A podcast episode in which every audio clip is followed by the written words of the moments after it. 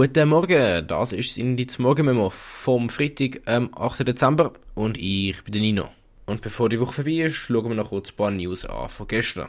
Und wir fangen gerade in der Schweiz an, und zwar konkret in Bern im Bundeshaus. Dort äh, läuft aktuell die Wintersession von unserem Parlament und dort äh, wird fließig diskutiert und abgestimmt. Die kleinere Kammer, der Ständerat, hat sich hat gestern darüber gehabt, ob man einen Gegenvorschlag zu der sogenannten Biodiversitätsinitiative wird, machen Die Biodiversitätsinitiative ist eine Initiative, die 2020 von verschiedenen Umweltverbänden eingereicht worden ist und wird in der Verfassung verankern, dass mehr für die Artenvielfalt soll gemacht werden. Mega konkret ist der Initiativtext nicht. Die genauen Massnahmen müssen dann ausgearbeitet werden vom Parlament, wenn die Initiative wird angenommen werden.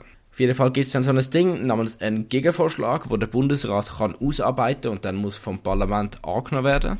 Wo man dann kann sagen, jo, wir haben da etwas gemacht zu dem Thema, es ist vielleicht weniger drastisch, als das in der Initiative gefordert worden ist, dafür, wenn es vom Parlament angenommen wird und dann nachher die, die die Initiative gemacht haben, die Initiative zurückziehen, also sagen, ja, okay, der Vorschlag ist für uns okay, dann geht der Vorschlag dann in Effekt und dann braucht es keine Abstimmung zu der Initiative. Ein solcher Vorschlag hat jetzt der Ständerat gestern allerdings abgelehnt.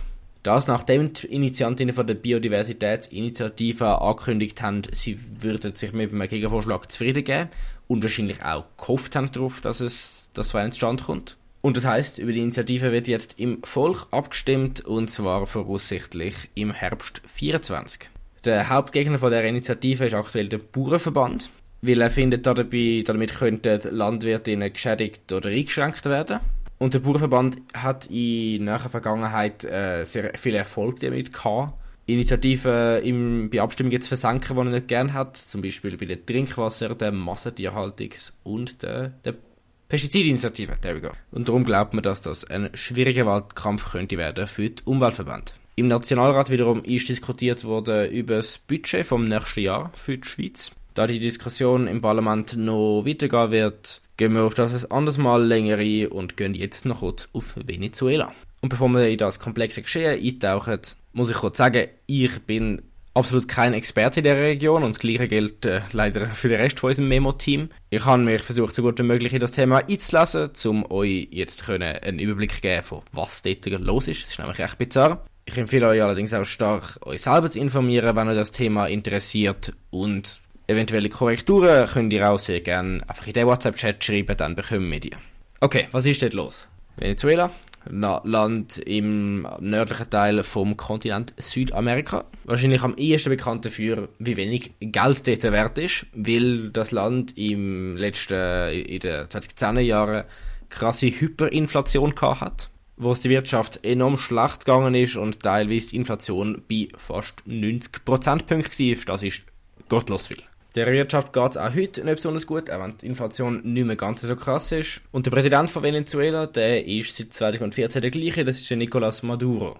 Der ist 2014 gewählt worden, 2018 wiedergewählt worden, allerdings die Wahl wird von vielen nicht anerkannt. Sie sei anscheinend nicht demokratisch gewesen. Er wird allgemein oft kritisiert, er soll autoritär bis fast ein Diktator sein. So, das ist wichtig in der Backstory. Etwas zweites ist wichtig. Neben Venezuela liegt das Land Guayana. Das ist ein recht kleines Land, äh, hat ein unter 800.000 Einwohnerinnen und ein recht großer Teil von dem Land, also über die Hälfte, der Teil heißt Essequibo, der wird schon lang von Venezuela beansprucht. Venezuela sagt, der Landstrich gehört zu uns. Und in den letzten Jahren ist in dem Landstrich sehr viel Öl gefunden worden, was natürlich wertvoll ist. Und letzten Sonntag hat Venezuela eine Abstimmung abgehalten, ob man ob das Volk unterstützt, dass der, der umstrittene Landstrich zu Venezuela gehört. Und die Abstimmung ist gemäß der Regierung mit 95% angenommen worden. Die Abstimmungsresultate sind ziemlich fragwürdig, also 95% sind absurd hohe Zahlen für irgendetwas in einer Demokratie. So. Und jetzt ist ein unklar, was daraus wird. Die Angst natürlich, dass dort ein Krieg ausbricht, wenn Venezuela einfach immarschiert in Guayana, wo davon natürlich gar nicht haltet, allerdings auch, nicht, auch sehr begrenzte Mittel hat, um sich selber zu verteidigen. Das ist ein sehr kleines Land. Es könnte allerdings auch sein, dass das einfach ein Propagandamove ist, weil nächstes Jahr sind Neuwahlen in Venezuela und aktuell hat die Opposition in Umfragen die Nase ganz klar vorne, vorne vor äh, Maduro. Ein Mitglied von der Opposition ist am Mittwoch schon verhaftet worden. Gemäss der Zeitung The Guardian haben Quellen im brasilianischen Geheimdienst gesagt, dass Venezuela aktuell an dieser Grenze Truppen am Aufbieten ist. International hat ein Großteil von den Ländern die äh, den Anspruch von Venezuela zurückgewiesen. Und die USA haben zufälligerweise gerade eine Routine-Militärübung mit dem guayanischen Militär auf gestern angesetzt gehabt, was wohl als Zeichen von Unterstützung zu deuten ist. Wir werden in den kommenden Tagen und Wochen wohl sehen, wie sich der Konflikt entwickelt und hoffentlich nicht eskaliert. Gut, und das war es diese Woche mit dem Morgenmemo. Tönt das Memo doch unbedingt äh, Kolleginnen und Kollegen und whatever ähm, empfehlen.